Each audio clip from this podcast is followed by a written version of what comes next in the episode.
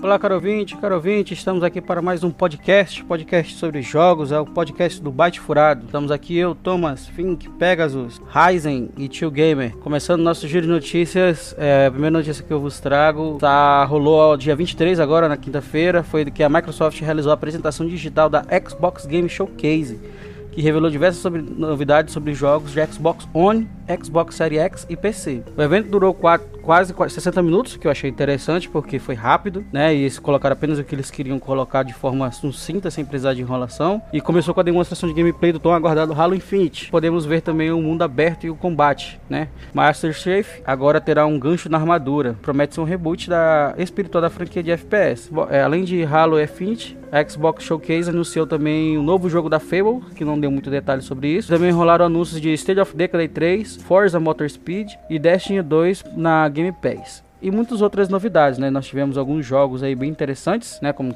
Tell Me Why, nós tivemos a questão do Stalker 2, Warhammer 40 mil, Dark Side, é, The Medium, Psycho, Psychonauts 2, é, Hand, é, Eluna, né? Sagas, Hellblade 2, né, que será situado na Islândia, onde eles já começaram a fazer a gravação dos áudios e tudo mais, foi bem interessante. Dragon Quest 11S será anunciado também para Xbox. Tetris Effect, Duke Falls e muitos outros no, muitos outros jogos que também tiveram algum pouco de destaque devido a não ter esse hype que esses jogos do Xbox, né? Muita gente não gostou, virou zero de games, mas eu achei interessante por ser curto e rápido. E aí, o que vocês acharam?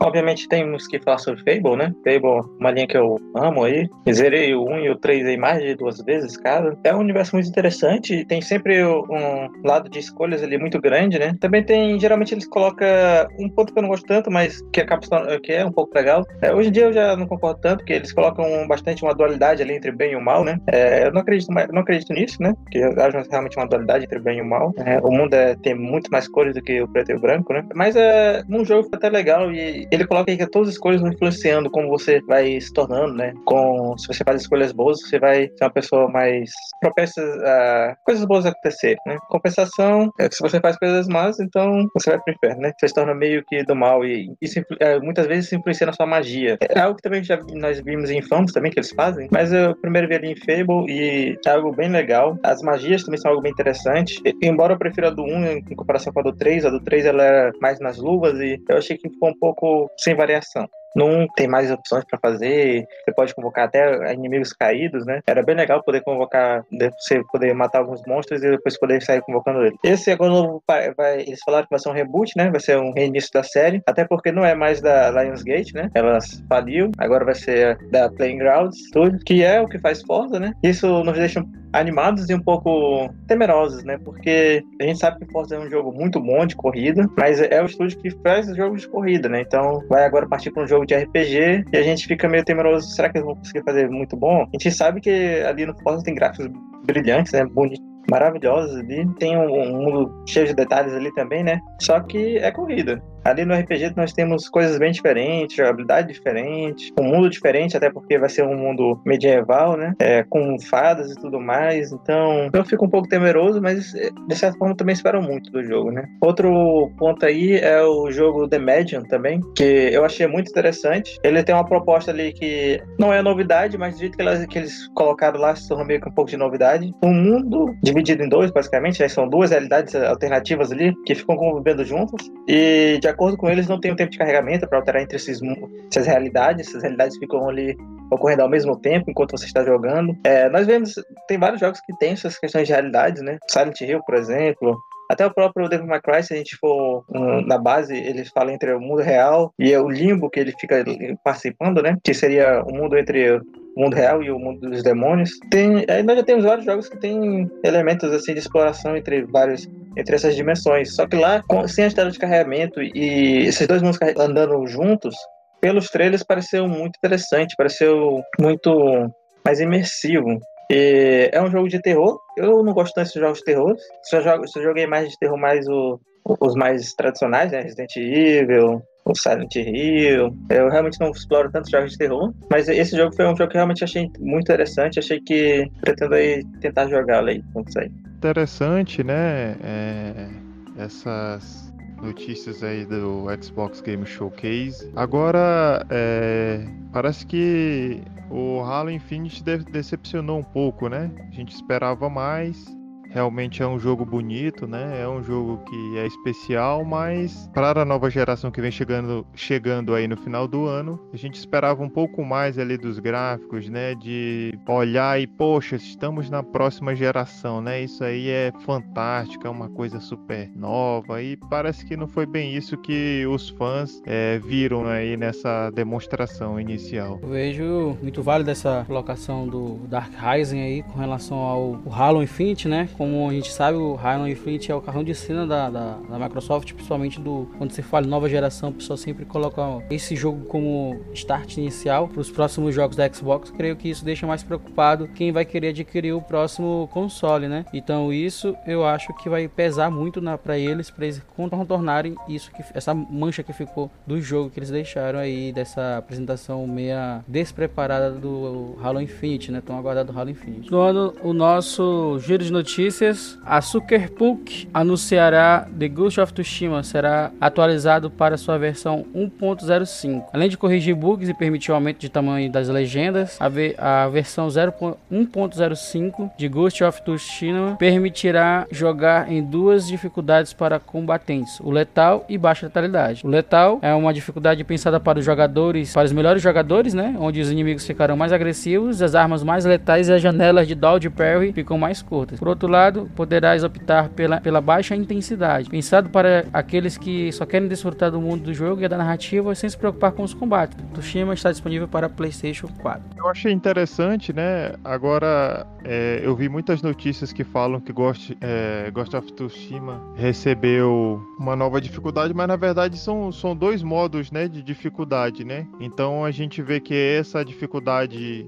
letal, é realmente vai complicar as coisas, né? É, para o jogador. Aí vai, vão ser só os experts mesmo, né? É, o Fink, Thomas, Tio Gamer aí, que são os caras bons aí nos jogos. Mas também recebeu uma, um nível menor, né? De uma intensidade menor. É, e algumas opções de acessibilidade, né? Que reduzem a intensidade dos combates. Então nessa, nessa questão da acessibilidade é muito interessante, né? Porque vai mexer no tamanho das legendas, os objetivos dos comandos de interação pode ser aumentado em 150%, é, é possível remover o som e deixar apenas legendas, e as legendas também vão, vão poder ser alteradas, né? Para outras cores, amarelo, azul, vermelho e verde. Agora, quem aí vai se arriscar nesse modo letal?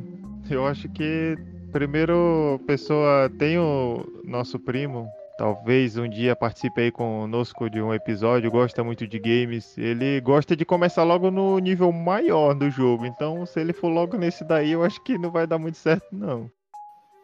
Nem me fale, Raiz, que eu fui começar o Darkseid 3 e levado pela influência nacional supremo, fui na dificuldade mais difícil. Até hoje não gerei, porque ficou difícil. Eu passei, tipo, uma hora só no primeiro chefe, que era, tipo, o chefe de introdução. Eu fiquei... Eu fiz tornar um Dark Souls da vida. Mas até que foi legal, até que é legal. Eu gosto de Dark Souls. E agora, continuando nosso giro de notícias com ele, fim.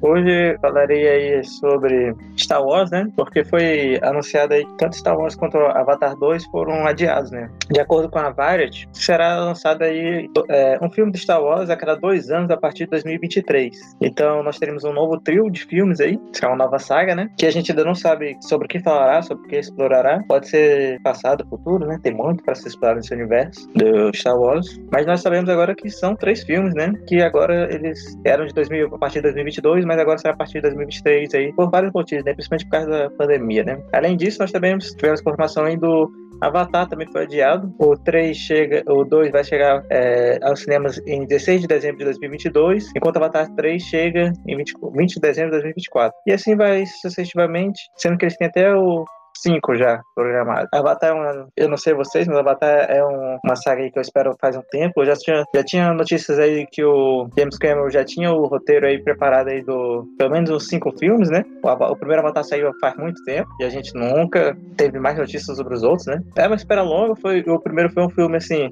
Eu também gostei da história, mas os efeitos especiais, a, as, a câmera ali, a filmagem foi muito bonito. E o filme é de 2009, ou seja, a gente só vai saber mais notícias mesmo, assim, o tempo, a partir depois de 11 anos, vai ser lançado depois de 13 anos, pra ter continuação. É bom saber que vai sair agora e vai sair com tudo, né, com todos os filmes aí, sem ter que esperar muito tempo depois.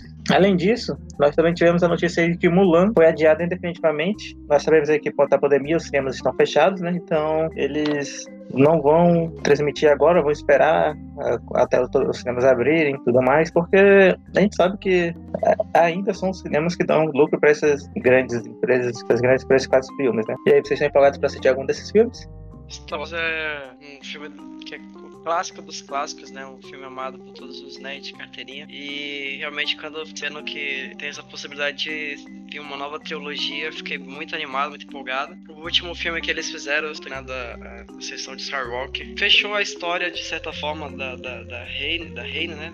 Mas eu queria eu queria, sinceramente, que nessa próxima trilogia eles abordassem a partir desse ponto, que o que aconteceu depois disso, continuar essa história, e não ficasse explorando o passado. Pra explorar o passado, eles já fizeram aquele, é, uma história é, Star Wars, né, Rogue One, e depois eles fizeram aquele outro do Han Solo, para poder fazer explicar melhor a história dele e tal. Então, é, assim, feito tipo uma espécie de um spin-off fora da teologia, seria bem-vindo mais um filme contando a história do passado. Mas realmente eu espero que nessa, nessa nova trilogia seja continuação da história, conte coisas do futuro, o que aconteceu depois daquela última batalha, como que aconteceu a, a volta dos Skywalkers, né, dos, dos Jedi, e não simplesmente uma pegada do passado.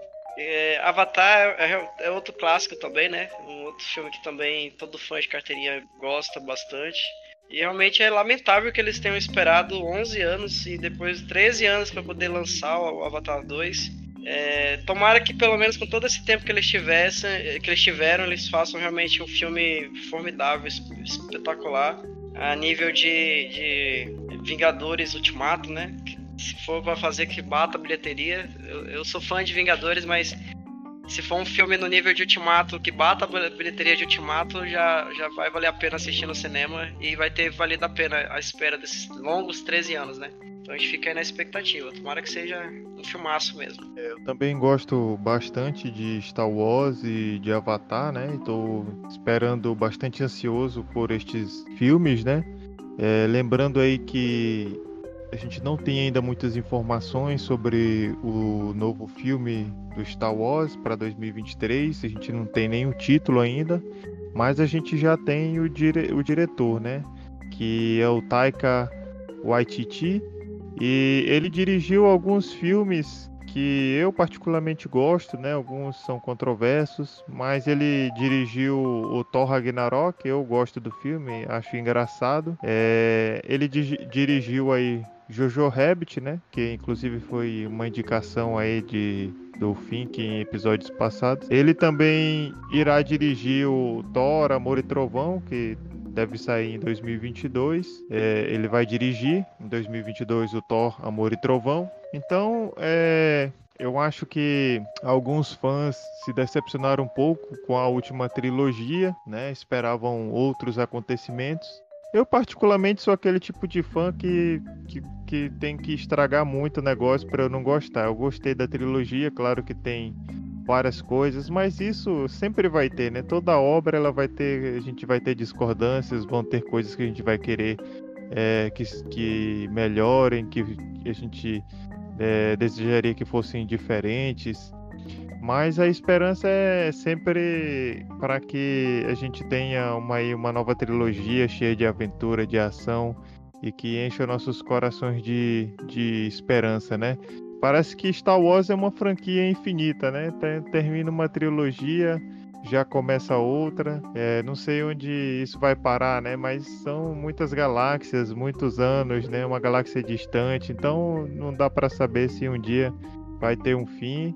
É, sempre podem é, surgir novas, é, novo, novos filmes, novas séries, novas informações. É um universo muito grande, né? É, o universo expandido de Star Wars é enorme, tem jogos, tem muita coisa. Então Star Wars é, um, é uma, uma saga muito bacana, né? Muito legal mesmo.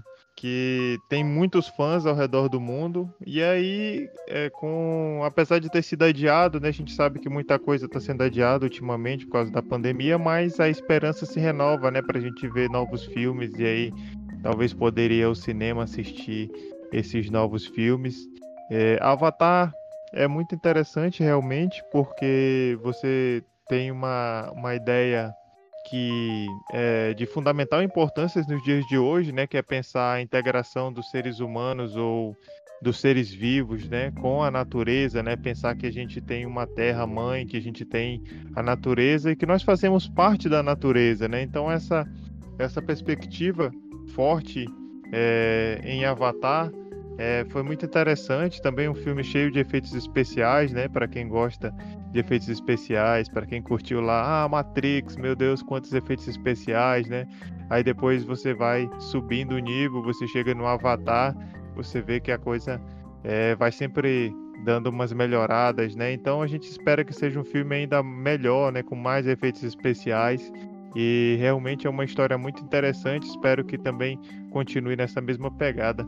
Falar um pouco de Star Wars é muito interessante, né? Porque tanto Star Wars como Avatar eles revolucionaram a indústria cinematográfica, né? E sem falar de, depois de tanto tempo, Avatar, né? Segundo os rumores, ele vai ter um 3D novo, né? Onde não vai precisar o uso de óculos 3D para você ver o filme em 3D, né? Então uma tecnologia aí nova pro, pro ambiente cinematográfico hollywoodiano. Star Wars, como a gente tem que falar, né? Star Wars é, é um universo ali muito extenso né? Tanto nos jogos como videogames, quanto nas próprias expansões, né? A, uma das, das, das sagas mais interessantes que eu acho que é as Guerras Clônicas, né? É remencionado nos filmes e eles fizeram uma versão animada que eu achei interessante, mas né? então vamos esperar esse nova, essa nova atualização aí de nova trilogia, né? Como o Fink falou que rende dinheiro. Então Star Wars sempre vai render dinheiro devido à história que ele tem no, no, no, nesse universo cinematográfico. Bem, vocês falando aí me lembrou que é, eu acho que ano passado, retrasado, tinha surgido rumor né, de que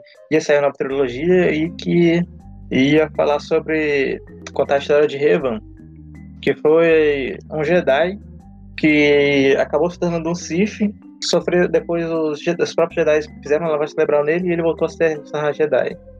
E assim ele se tornou um dos Jedi mais poderosos de todos os tempos porque ele conseguia usar tanto o a, os dois lados da força. E ele ainda por cima andava com dois sabres de luz, o que é foda pra caralho. Então, se eu realmente apoiaria se fosse uma história desse cara, que é uma história bem interessante. Nós veríamos ali uma pessoa que foi um pouco diferente do nosso próprio querido Darth Vader, né? Que se tornou o Sif e lá no finalzinho ele também meio que vai voltando pro caminho certo, né? Eu tava aguardando para ver esse filme da Mulan, porque ela tá nessa sequência da Disney de refazer o filme, né, mais realista. Aí tem o Rei Leão, tem o Aladdin também, que são filmes que eu gostei. Eu tava esperando para ver no cinema mesmo. Depois com a pandemia eu fiquei pensando que ia sair em algum serviço de stream, mas agora que tá adiada é só só resta esperar mesmo. Agora com vocês, Gamer. Eu trouxe uma notícia para falar sobre o Disney Mais no Brasil, né? Não foi um lançamento como a gente esperava, tipo assim, da Disney mesmo colocar um site, colocar as coisas tudo prontinho já. O que aconteceu foi que a Abral, que é a Associação Brasileira de Licenciamento, disse que tá vindo em novembro de 2020, né? E o Disney Mais é como se fosse o Netflix da Disney. Só que ali você tem Marvel, tem Pixar, tem várias outras empresas juntas e dá um catálogo catálogo muito grande, assim, né? Tem Star Wars, tem filmes do, dos Vingadores, sem falar nas animações, nas minisséries, tudo isso num local só, né? Estão dizendo que a expectativa é de que bata de frente mesmo com, com a Amazon Prime, com Netflix e outras, né? E aí eu tô nessa expectativa aí de da própria Disney falar o dia, falar o preço e tal. Achei estranho só essa Abral falar do licenciamento, já falar com certeza, então ainda não sei se vai ser isso mesmo, mas por enquanto tem essa, essa janela de lançamento que é novembro de 2020. E a expectativa de vocês para Disney mais no Brasil? Take my money. Cala a boca e pega o meu dinheiro, né? Porque, caramba, é muito legal essa vinda aí da Disney+, né? Vai trazer muita coisa. Mas de outro modo, né, a gente não vai conseguir pagar tanta plataforma de streamer, pelo amor de Deus. Tem que pagar Netflix, tem que pagar Amazon Prime, agora Disney+, outras que vão sair aí. Vocês têm dinheiro aí, ou byte furados? Disney Plus é um serviço de streaming que eu tô aguardando desde quando foi anunciado que teria. É, fiquei bastante chateado que saiu primeiro dos Estados Unidos e tá demorando tanto assim pra sair no Brasil. É, como o Tio Game falou, vai ter. Os principais filmes da Marvel vai estar tá no catálogo. E eu estou muito ansioso, que sou fã. Recentemente fiz a maratona dos 23 filmes. Estou muito ansioso também pela, pelas séries que vão ser exclusivas deles, né? Da, da, da Disney Plus. Como, por exemplo, a série do, do Falcão e do Soldado Invernal. A WandaVision, entre outros, outras séries que já foram anunciadas, que, tão, que também farão parte desse catálogo.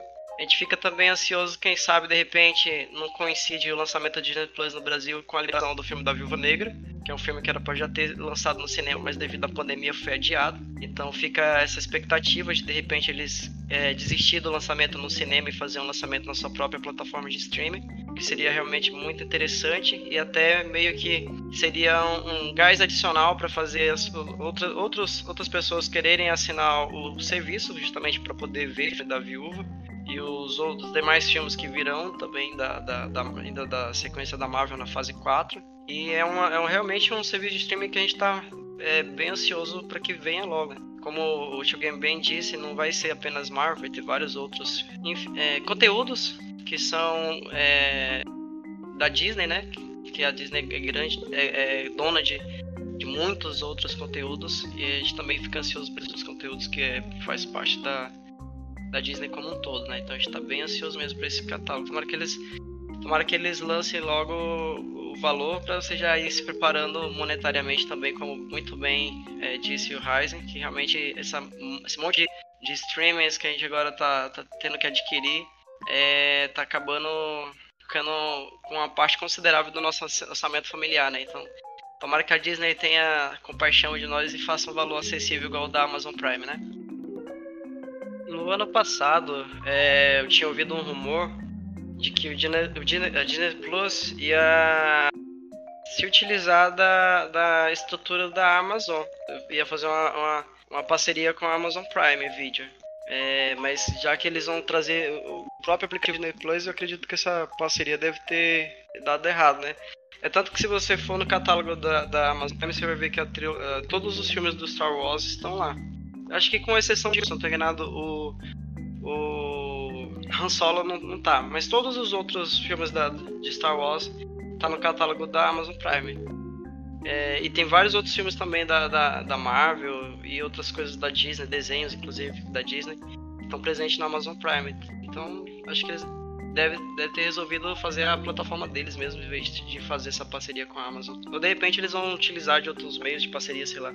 Apesar que também que era apenas um rumor, né? Então, de repente, essa história não, não, se confirmou verdadeira. Eu não, eu não tenho, eu não realmente não pesquisei a fundo essa questão, mas o que que acontece? É, até quando eu, eu li sobre o Disney+, era justamente o contrário, né? Porque a Disney, ela já tinha uma série de contratos, então ela tinha várias de suas obras, tanto na Netflix quanto na Amazon Prime, e ela tinha esses contratos e ela teve para alguns, para algumas obras, para algumas séries, filmes, ela teve que esperar o prazo do contrato se encerrar para poder levar para sua plataforma. Mas já há alguns anos ela vem pretendendo fazer essa plataforma exclusiva, né? E algumas dessas obras realmente, por ter um contrato fechado anteriormente, né? Então ela tinha que esperar esse prazo para poder tirar a, essas obras, esses filmes, essas sagas, essas séries de uma outra plataforma que já estaria ali passando para colocar na sua própria plataforma. Eu não, não vi essa questão desse rumor sobre a parceria, né? Mas eu acho que é, vai mais nesse sentido, né? De esperar o prazo do contrato que já tinha sido feito anualmente terminar para poder colocar essas obras que são da Disney né, na sua própria plataforma. E assim eu acredito que lucrará mais, né? Ter maior visibilidade e ter um maior número de pessoas ali dentro da plataforma. Mas no Disney é importante destacar é, com o lançamento dele lá nos Estados Unidos, né? E aí chegando aqui no Brasil a gente vai ter uma, muitas coisas boas, né? Entre elas a saga completa do Star Wars, todos os filmes da Pixar, todos os filmes da Marvel Studio, e várias outras obras, né, muito interessantes, inclusive mais de 7.500 episódios e 500 filmes da biblioteca da Disney, né? Então vai ser uma coisa assim é, impressionante, né? Muito legal e a gente espera que seja também um, um bom preço, né, para a gente poder fazer essa assinatura. Né, e que a gente possa dividir com os coleguinhas também. Dizem também aí que vai ter uma certa dependência com, com, com cinema, né? digamos assim, lança uma série lá no Disney Plus e a continuação da série é um filme que está no cinema. Então, se a pessoa quiser ter mais conteúdo daquela história, ela precisaria primeiro assinar o, stream, o Disney Plus, pegar aquela introdução ali, aí já ia para o cinema sabendo mais coisa. Mas isso ia prejudicar a pessoa que só ia para o cinema. E vice-versa também, né? tem um filme no cinema, desenvolve um personagem e depois a série dele lá no Disney Plus. O que não precisa esperar até novembro, que já é agora em agosto, é os jogos da PlayStation Plus. É o Call of Duty Modern Warfare 2 e o Fall Guys Ultimate Knockout. São dois jogos assim muito bacanas. Call of Duty para jogar multiplayer, tem a campanha também remasterizado e o Fall Guys só vendo assim uma gameplay mesmo, porque é uma loucura, são 60 jogadores mas eles não estão lá para se matar. Na verdade, eles têm que transpor obstáculos, evitar buracos, se equilibrar nas gangorras, procurar a porta correta. Aí a brincadeira lá é, parece uma Olimpíadas do, do Faustão, né? Porque solta aqueles 60 bonequinhos e eles têm que se virar para chegar na linha de chegada. E aí, 4 de agosto já pode ser baixado lá. Eu quero muito jogar esse Fall Guys porque dos gameplays que eu assisto parece muito divertido, assim, a pessoa jogando também se sente muito empolgada, parece muito bacana, é diferente dos outros jogos que a gente está acostumado a ver. Parece bem legal para jogar com os amigos, né? Fazendo disputa ali. Um jogo, né? Call of Duty aí é a franquia tem uma single play muito bem construída, com histórias marcantes e personagens épicos, né? Tanto é que eles, né, eles refizeram de novo essa franquia, né? É, depois de tantas boladas fora que eles deram. E dando esse jogo aí, né? Que é, como posso dizer, um refém do pessoal que tem um Playstation, é muito bom. É muito bom. Eu vejo assim que a Playstation, ela tá já se consolidando com relação a console e tá se legitimando, legitimando para a próxima geração e com isso tá presenteando o jogador ganhar mais prestígio, né? E quando lançar o 5, o pessoal aceitar de braço também. Eu achei interessante desse jogo é ele vai ser disponibilizado no lançamento, né? Então, 4 de agosto, quando normalmente ele no dia 4 do, do, do mês, né, quando eles disponibilizam os, os jogos da PS Plus, é, vão disponibilizar esse jogo e vai ser ali o lançamento dele, né? Então, bem interessante isso daí, né? Você já faz o lançamento do jogo e disponibiliza ele gratuitamente ali para os assinantes, né? Achei bem interessante. Bem, o COD tem Modern Warfare 2 2 tem uma campanha bem legal, né? Eles já deram o 1, né, anteriormente, o remaster. É assim, é, o 1 e 2 são reconhecidos aí como as melhores campanhas aí, né, do COD. E se você acompanha ali, você vai ter algumas surpresas sem spoilers. Continuando agora com ele, mais procurado de galáxias Dark Rising. Olá, meus caros ouvintes, minhas caras ouvintes deste nosso maravilhoso, incrível, sensacional podcast Bate Furado. É, eu trago para vocês hoje uma notícia bem interessante sobre Cyberpunk 2022 na pré-venda. Quem gosta de games, né, já sabe que um dos lançamentos aí mais pretendidos para este ano é de Cyberpunk 2077, que conta uma história de ação e aventura de mundo aberto e massivo que se, que se passa em Night City, é uma megalópole obcecada por poder, glamour e biomodificações. Um então nós vamos poder jogar na pele do V, um mercenário, um mercenário fora da lei atrás de um implante único que carrega a chave da imortalidade. Esse jogo ele vai ser extremamente denso e, como eu disse, conta como um mundo aberto e massivo. É um dos jogos que é candidato a melhor jogo do ano. Até o momento, né, nós tivemos alguns adiamentos, mas atualmente esse jogo encontra-se em pré-venda e o seu lançamento está agendado para o dia 19 de novembro. Então, quem comprar o Cyberpunk 2077 na pré-venda vai receber o jogo base, bem como todos os bônus de pré-venda e conteúdo de bônus digital, incluindo um livro de arte, trilha sonora do jogo, papéis de parede para desktop e dispositivos móveis e também um livro de referências do Cyberpunk 2077, bem como virá com alguns itens físicos como cartões postais de Night City, um compêndio mundial, adesivos, um mapa de Night City. Então, é bem interessante, né, comprar já na pré-venda, apesar de que é um jogo caro. O jogo é um jogo bastante esperado para este ano. Talvez aí possa ser considerado o melhor jogo do ano, quem sabe, né? É um dos fortes candidatos. A versão de colecionador do jogo já foi esgotada praticamente no mundo inteiro, inclusive no Brasil já se esgotou. É, uma coisa interessante desse jogo, né, que é de mundo aberto, é que as nossas escolhas iniciais vão decidir os nossos inícios, né? Então, na hora da criação do personagem, a gente vai poder fazer várias escolhas. Inclusive, a gente vai poder escolher um V Nomad, um V Corporate ou um V Street Kid. Então, vão ter várias coisas que vão fazer com que a gente mude toda a nossa imersão no jogo, né? Toda a nossa história. É, tem até uma, uma coisa interessante que a gente vai poder escolher as genitálias, né? Do V ou da V. Então, é um jogo muito interessante que traz algumas características muito boas e a gente fica na expectativa, né? Para que realmente seja um bom jogo, que a gente possa ter uma boa diversão. Diferente de muitos jogos que lançaram aí, né? Cyberpunk se destaca pela questão de ele, ele trazer essa inovação, né? A sua primeira gameplay, é, comparando né, o gráfico da primeira gameplay com a segunda gameplay, muitas pessoas, muitas pessoas viram o avanço que eles fizeram no trabalho dos gráficos, né? Em vez de ter um downgrade muito bom. Espero que até seu lançamento eles vão polir muito bem esse jogo. E alguns streamers né, já deram acesso ao jogo, jogaram ali a, a, demo dele, como se fosse uma demo dele. Apenas 4 horas de jogo não relou nem, nem a superfície do jogo. Então é um jogo extremamente imersivo e com muita coisa para fazer. Minha expectativa é declarar outros inimigos, das suas escolhas mudarem o mundo e mudarem a história do jogo. Porque eu acho que já tá batido esse tipo de jogo que no fim você percebe o que, que ele queria que você fizesse, né? Tem escolha, mas o jogo quer que você faça uma e a outra você vai se dar mal. Tipo, acertar qual era a escolha certa. Ou então o Fable que a gente falou aí é muito preto e branco mesmo, realmente. Você mas mais fácil. Aí se você era bom, você conseguia ajuda e o jogo ficava um pouquinho mais difícil.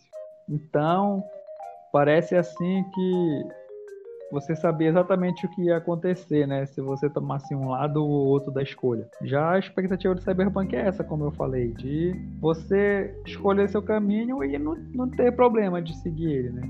E vai, vai ter uma história profunda para cada escolha que você fizer. Tu falou aí que se tu escolhe ser bonzinho, as pessoas te ajudam, né? Aí eu lembrei que no Fable 3, uma vez, é a primeira vez que eu zerei ele, é, a gente tem que fazer umas escolhas lá e a gente precisa, no final, a gente precisa de dinheiro para salvar o reino. E gente tem várias escolhas que a gente tem que definir entre ajudar a população ou ganhar dinheiro. E eu fui escolhendo, tipo, ah, vou ajudar a população aqui, né? Aí quando chegou no final, eu tava sem o dinheiro para salvar o reino. E eu me vi no jogo sozinho, ó. Todo mundo morreu. Eu fiquei, caralho, mano. O que, que eu faço aqui? A segunda notícia que eu trago para hoje é sobre a Marvel, que começou a publicar histórias de seus super-heróis na quarentena, né? Então é uma ideia de como seria a vida dos super-heróis é, dentro dessa quarentena que a gente tem vivido. É, então, desde o dia 26 de julho, a Marvel começou a publicar essas histórias que serão num total de seis e vão até o dia 30 de agosto.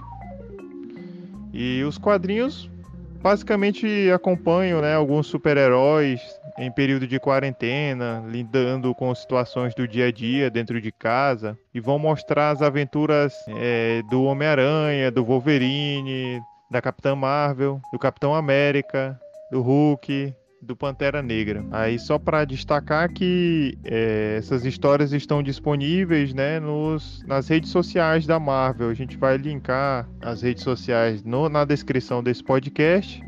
Mas se você quiser já pesquisar no Instagram, Facebook, você vai conseguir achar essas histórias facilmente na rede social é, original, né, dos Estados Unidos mesmo em inglês. Será que eles vão passar muito álcool em gel na mão? A Marvel ela quando inova nos quadrinhos, ela acerta, né? Numa época, vários anos atrás, que o super-herói era sempre super-herói, né? Ele sempre aparecia no primeiro quadro já vestido com uniforme e terminava vestido com uniforme e era só isso mesmo. Eles fizeram o Quarteto Fantástico, né? Então, quando eles não estavam salvando a cidade, eles estavam cuidando da família, estavam cuidando da casa, estavam falando sobre qualquer outro assunto. Então criou essa rotina do super-herói que não existia, né? E aí pa, os adultos também passaram a, a consumir os quadrinhos para acompanhar essas, essas histórias também, né? Que misturava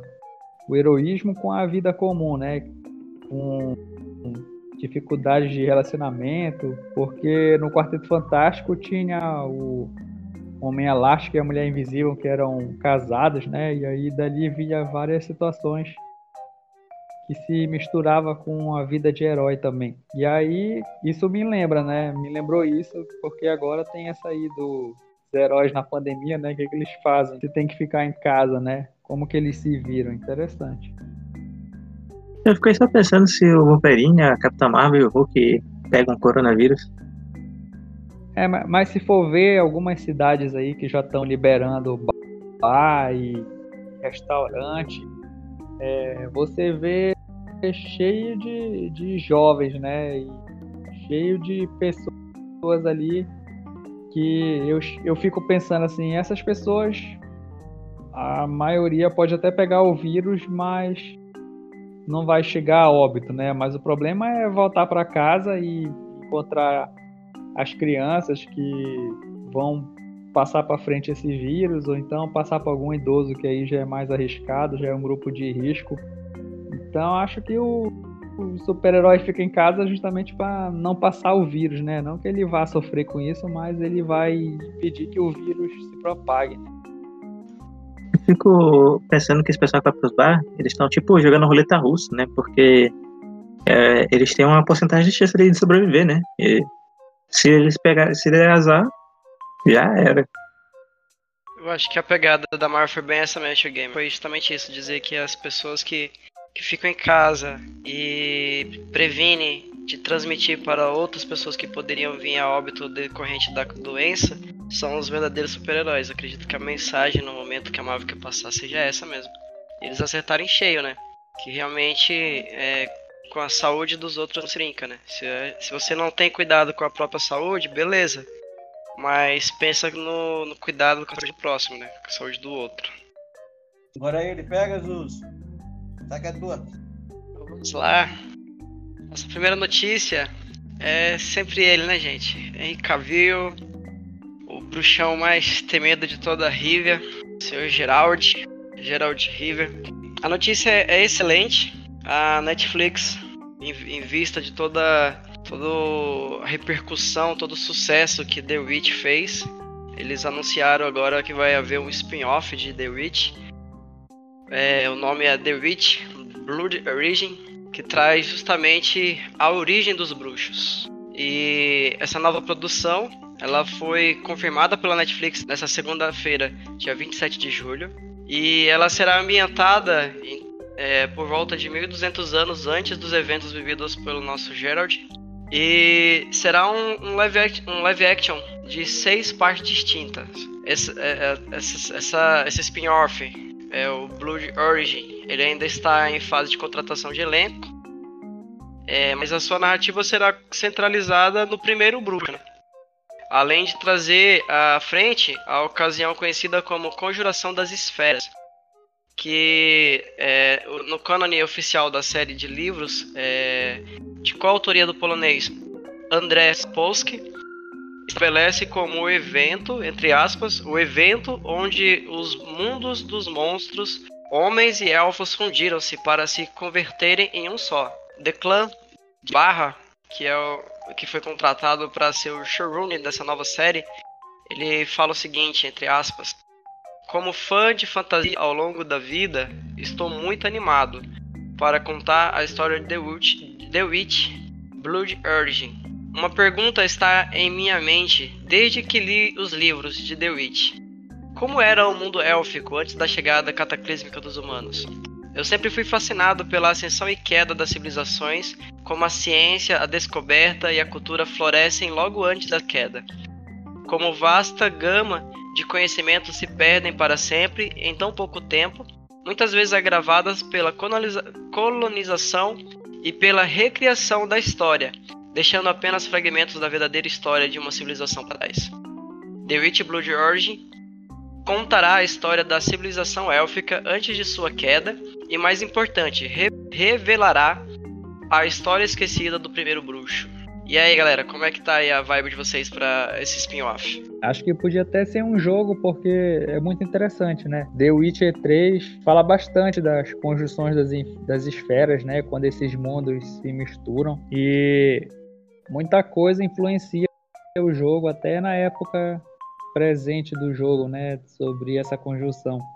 E assim, quando a gente começa a jogar com Geraldão, ele já sabe tudo, né? Como enfrentar os monstros, qual a melhor arma, a poção, o que, que passa na, na lâmina para tirar mais dano dos monstros, e tudo isso ele leu dos livros, né? Então, fico imaginando esse primeiro bruxo, né? Que tem que descobrir tudo na marra ali, descobrir conversando com outras pessoas que entendem mais sobre o monstro ou a besta e aí experimentar essas poções e assim ele não, ele não tem muito material para utilizar, né? Então fica mais a questão do, do teste, da criatividade, da percepção mais aflorada assim para descobrir que tipo de substância está ajudando ele ou não na, na luta. Fico pensando que esse pessoal que vai pros bar, eles estão tipo jogando roleta russa, né? Porque é, eles têm uma porcentagem de chance de sobreviver, né? Se eles pegarem, se der azar, já era. Então, a minha perspectiva para essa nova série é muito boa, né? É, vai ser uma expansão do universo The Witcher. A gente já tem jogos que fizeram bastante sucesso. A série The Witcher também, eu acredito que tenha feito um bom sucesso. Muitas pessoas gostaram. Eu particularmente gostei bastante. Estou na expectativa para a segunda temporada. E aí você tendo é, uma série ali que vai falar sobre as origens, né, consolida mais ainda esse universo do The Witcher, né? A gente vai conhecer melhor, então os fãs vão poder conhecer melhor da história, entender melhor é, os acontecimentos, entender melhor esse universo, né? Então eu acho que para consolidar uma série é importante fazer essa expansão, né? É, e toda série, é, quando ela já tem algumas histórias que se consolidam, normalmente há uma busca, né, um, as origens, né, como tudo começou. E é interessante que já na primeira temporada da série original já venha essa essa com o universo expandido, né? Muito bacana. Talvez até porque esse universo já é mais consolidado nos jogos, né? Então não esperamos ter todos os é, as temporadas da série, né? Para depois vir essa expansão. Então já ela já vem Aí logo já vem a perspectiva dessa nova série já na sequência da primeira temporada da série original. Agora fica a nossa expectativa, né? Saber quando é que vai ser lançado, já que com a pandemia tudo está sendo adiado, estão tendo atrasos, né? Até a questão das filmagens ficam mais dificultadas. E uma, um destaque aí é que essa série é, vai ser filmada no Reino Unido. O interessante dessa, dessa série, como foi meio colocado pelo Ryzen, é justamente, eu acho que é um ponto de explicar mais para quem nunca viu o jogo ou se interessou pela série de primeiro, deu aquela primeira olhada, né? Então eles colocando ali como é que era o reino dos elfos, né? Porque na série mostra os elfos ali tipo se escondendo. E mas como chegou a isso, né? Eu acho que é justamente isso, é uma forma de eles tentarem pegar essas pessoas que nunca tiveram contato com a série, né? Provavelmente devem ter contato somente com a série na Netflix e eles teriam um deslumbre do que realmente é, qual o universo que é e entender melhor é, para os próximos episódios, para as próximas temporadas de The Witcher, né? Que pretende ser uma temporada, um, uma série bem longa aí da, da Netflix. A série original da Netflix traz pra gente é, o Rei Elfo, né? E mostra ali ele capturando o Gerald Rivia e o, e o Bardo já no primeiro episódio, né? Mas depois disso não explica muito bem pra gente por que, que ele foi expulso do reino, atrás de quem que ele tava, que tipo de vingança que ele tá querendo, que deu a entender que ele tá querendo se vingar dos bruxos, sei lá. Algo nesse sentido, eu não entendi bem essa, essa parte, preciso ver de novo a série pra ver se dessa vez eu entendo. É, se vocês souberem, vocês podem estar explicando aí pra gente. E, enfim, e realmente pegar agora uma série que, que deixa isso mais, mais, mais claro pra gente, né? Porque que o Rei Elfo tá ali naquele, naquele local e encontra ali com, com o Geralt de Rivia naquela circunstância e porque que ele foi expulso do reino, enfim. É, seria realmente muito legal. De, de, explicaria melhor que os eventos da, da, da história principal, né? Seria muito bacana de fato. O Tio Gamer comentou aí que até gostaria de um jogo falando disso. Eu, justamente, gostaria de um jogo ali contando agora a parte da Siri, né? A gente, em um dos finais do The Witcher 3, a gente viu que a Siri se torna ali uma bruxa, né? Uma bruxa. Opa! Spoiler! Desculpa! Mas acontece. É um dos finais, você pode ter outro final. São vários finais possíveis. Eu quase falei outro agora, mas deixa pra lá. E a gente. Isso seria bem legal aí se a gente tivesse um 4 aí com com ela continuando sendo a bruxa aí e o, o Geralt se aposentando aí. Então, é. Segundo o cânone oficial, os primeiros bruxos foram criados nos anos 950 pela linha do tempo da franquia, é, com a sua origem estabelecida pelo mago renegado Alzur e seu mestre Cosimo Malaspina, que foram os criadores das mutações e dos processos de alteração corporal pelos que passam os candidatos a bruxo. Os livros não estabelecem apropriadamente, mas a série de jogos desenvolvida pela polonesa CD Projekt Red dizem que a cada 10 candidatos, apenas 2 ou 3 conseguem sobreviver ao teste de ervas e efetivamente não se bruxo, sendo conseguido longevidade extrema e habilidades sobre-humanas de combate, mas em troca perdem sua humanidade e literalmente são incapazes de sentir empatia. The Witch Blood Origin será filmado no Reino Unido, como o Ryzen já disse, mas ainda não conta com, com data exata de estreia, evita que a atual pandemia da Covid-19 deve atrasar alguns processos. Também ainda não se sabe se o spin-off terá alguma conexão com a série principal.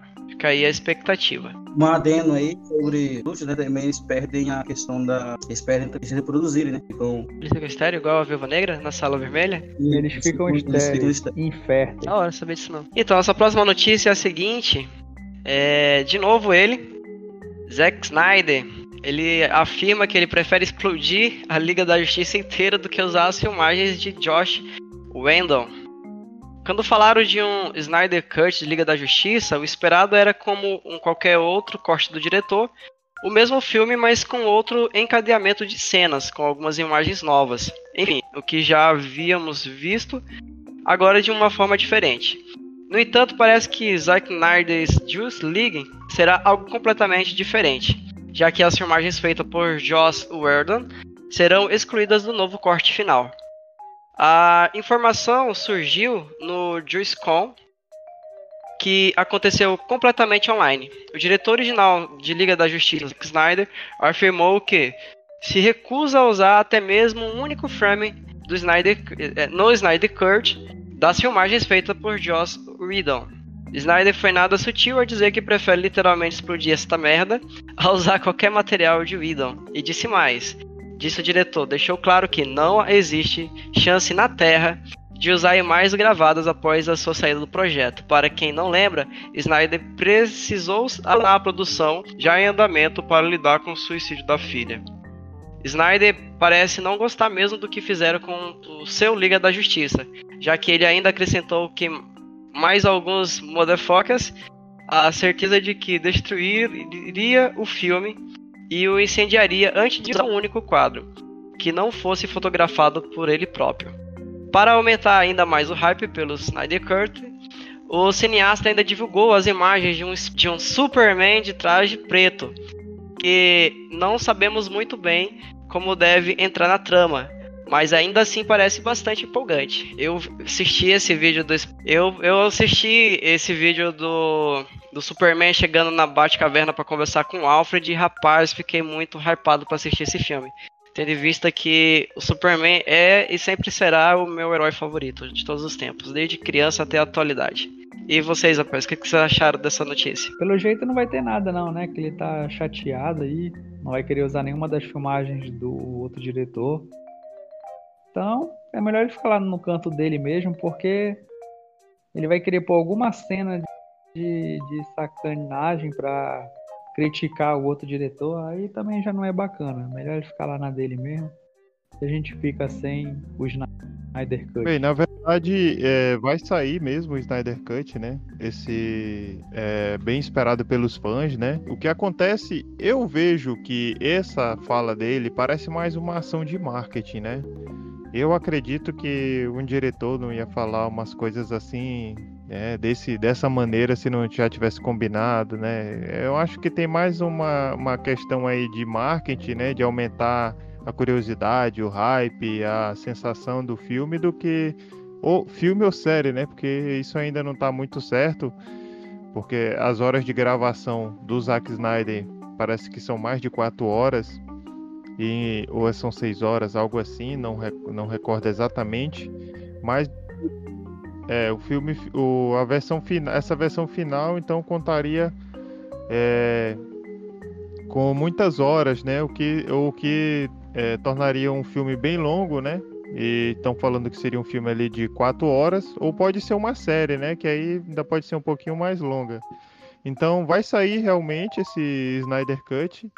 É, eu vejo essa fala dele assim muito agressiva, mais no sentido de aumentar mesmo é, o hype do, do filme, né? E é um filme aguardado realmente pelos fãs, porque o Liga da Justiça original foi uma certa decepção, né? Então é, muita gente não gostou e espera que é, essa versão aí seja muito melhor, né? Inclusive essa ele colocar o Superman preto é meio que a, é, com a roupa preta é até uma apelação, né? Fica bem, fica muito bacana, né? E a expectativa aumenta realmente. É, eu tenho uma expectativa boa para essa versão aí do Snyder. É, acho que tem tudo para melhorar, né? Já que quando você lança um filme e você tem todo já uma experiência, já tem as críticas, já sabe o que muita coisa do que deu errado, então na, numa segunda versão é digamos que é mais fácil de você acertar em várias, em várias coisas, né? É, ter uma noção melhor do que, que os fãs esperavam e, e poder lançar uma coisa que seja mais, mais bonita, mais bem feita, mais bem acabada, né? Até mesmo porque tem um bom tempo. Lembrar também que, que algumas coisas engraçadas, né, no primeiro Liga da Justiça, como o bigode, né, do, do Henry Cavill, que ele, ele tinha um contrato com, com outro, outra, outra produção e tinha que manter o, o, teve que manter o bigode e eles tiveram que tirar digitalmente, né? E gastaram vários milhões só para tirar esse bigode, então coisa engraçada. E talvez aqui a gente não tenha tanto esse problema, não sei como é que vai ser, vão, vão ter algumas refilmagens também, não sei como é que isso vai se dar nesse tempo de pandemia, se já foi feito. Mas a expectativa é grande, né? Eu acho que já tá bem adiantado. Provavelmente vai ser melhor que o primeiro filme, né? Porque eu acho que até um, um, um super-homem preto aí, ele dá uma melhorada, né? Que é, eu acho que a maioria aí dos ouvintes, das ouvintes já assistiram o primeiro filme, né? Então todo mundo tá apanhando pro Lobo da Steppe e o Superman chega lá e, e senta a porrada, né? Sem dó e piedade. É uma coisa assim meio que, ah, meu Deus, que que é isso, né? Toda a história ali, o Lobo da Steppe era tão perigoso, tão difícil, né? Era uma, era uma ameaça tão grande, e de repente o Super-Homem chegou ali e foi, foi meio que fácil demais, né? Então a gente espera aí uma, uma nova uma nova versão bem mais encorpada, com uma história. É, e aí, aumentando as horas da produção, é claro que a gente vai ter uma história mais densa, eu acredito. Inclusive, alguma, a história de alguns é, super-heróis ali ficou bem frágil, né? Ficou muito rápido, corrido, não explicou direito algumas coisas. Então a expectativa é boa. É, eu acho que essas afirmações dele foram mais no sentido de deixar a gente ansioso e de falar, olha, vou me distanciar desse filme que deu ruim, o meu filme vai ser totalmente diferente, vai ser uma experiência inovadora, vai ser algo, algo, algo assim. Eu não acredito que seja é, realmente ele é, se dirigir, a não ser que seja um, um, um, inimigo dele declarado, né? Mas se dirigir com tantos fucking aí e e com todas essas palavras duras, eu acho que é mais no sentido de valorizar o que vai vir, dizer, ah, não, a gente vai, vai ser diferente, vai ser bem melhor esse daqui. Eu acredito que vai ser melhor, mas a gente tem que assistir para ter certeza, né? Vale lembrar também que foi falado aí que dia 22 de agosto vem aí o teaser trailer, né? Teaser, o trailer. E também o título oficial, né? Outra coisa também é que nós temos nos quadrinhos também o Superman vestindo a roupa preta depois que ele morre, né? Morto pelo Apocalipse também. E assim a gente vê, vê que tá seguindo bem, bem os quadrinhos, né? E o Superman veio com alguns traumas aí, né? Depois de ter ressuscitado. Eu acho que ninguém voltaria sendo normal depois de ter morrido uma vez, né? E é algo que eu acho que dá pra explorar bastante e dá pra fazer uma história bem interessante ali em cima ali. Até talvez depois ali outro filme ali, só do Superman. Como fã do Superman, eu gostei do, do Liga da Justiça, apesar de todas as críticas que foram feitas. Concordo que foi realmente um, um, uma solução muito fácil, né? O Superman chegou ali, praticamente humilhou o Lobo da Steppe e ele saiu afugentado de medo, então foi muito fácil, mas no filme inteiro o Superman mitou, né? A partir do momento que ele ressuscitou até aquele final do filme, supertou. E como fã dele, eu gostei nesse aspecto, mas realmente todas as críticas que foram feitas são válidas.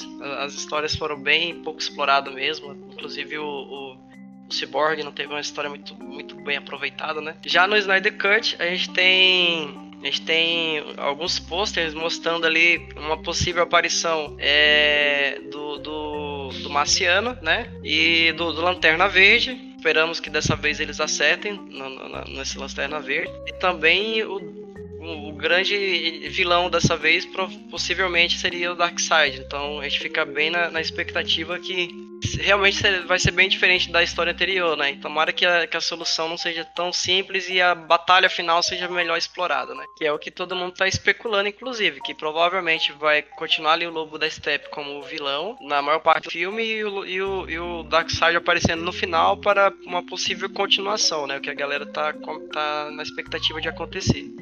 Há, há, rumores de que esse filme da Liga da Justiça seria dividido em três filmes, né? Não seria apenas um. Seriam três filmes, mas é, é, o pessoal lá, os que mandam na, na, na produção do filme, não estavam querendo, estavam querendo que fosse um mesmo. Mas o diretor, há rumores de que o diretor está brigando para que seja uma trilogia e não apenas um filme único. Embora eu não, eu não acho que seja bem o Darkseid direto. Geralmente vem um, um, um, guerreiro dele, né? Tipo o Lobo da Steppe e depois vem o Darkseid. Ou uma série. Na verdade, eles estão comentando bastante que será uma série, na verdade, pelo tempo. Chegando no nosso momento de recomendações, minha recomendação é o jogo Slater.io, é um joguinho da cobrinha aí, bem interessante, né? Quem jogou aí ele já nos celulares mais antigos sabe como é que é o jogo. É, a minha ideia de trazer ele é se você está aí querendo jogar um jogo casual e principalmente não tem internet, esse jogo é apropriado porque ele não precisa de internet, você pode jogar ele no meio, pode jogar ele online, mas também pode jogar offline com os bots. E é interessante para você matar um, um momento ali que você está sem fazer muita coisa, então ele é muito bom, então essa é a minha recomendação de hoje.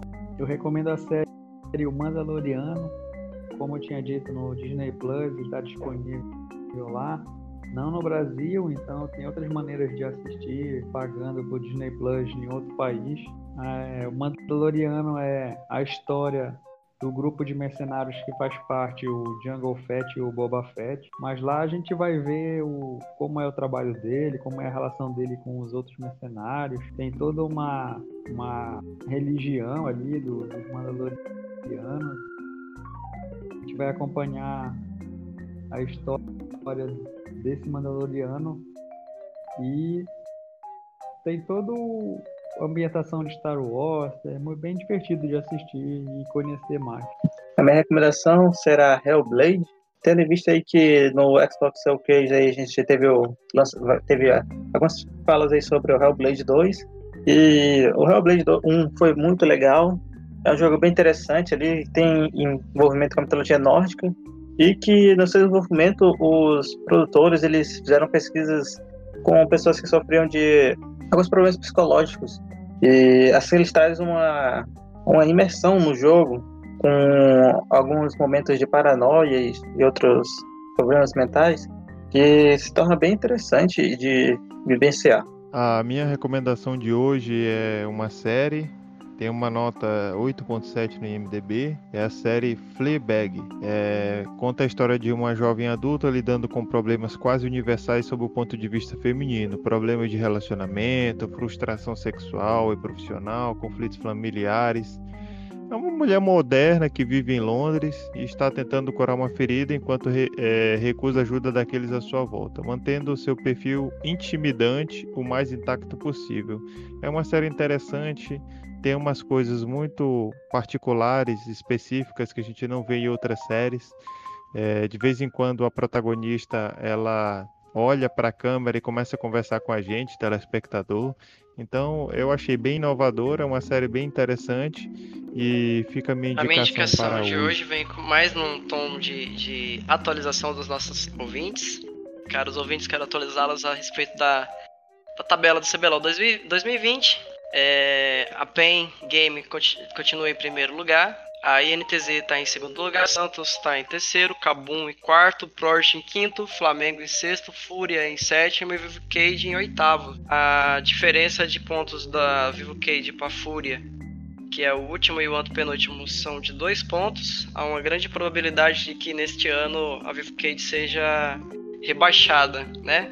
Que a gente possa ter um outro time no lugar do, da Vivo no ano que vem, no CBLOL 2021.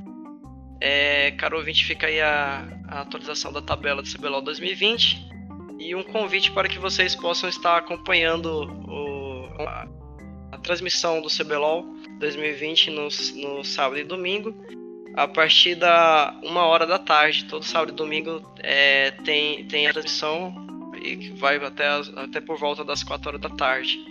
E também é, avisar os nossos ouvintes de que a, a fase de semifinal e final está bem próxima. A final do, do campeonato vai ser no dia 8 de setembro.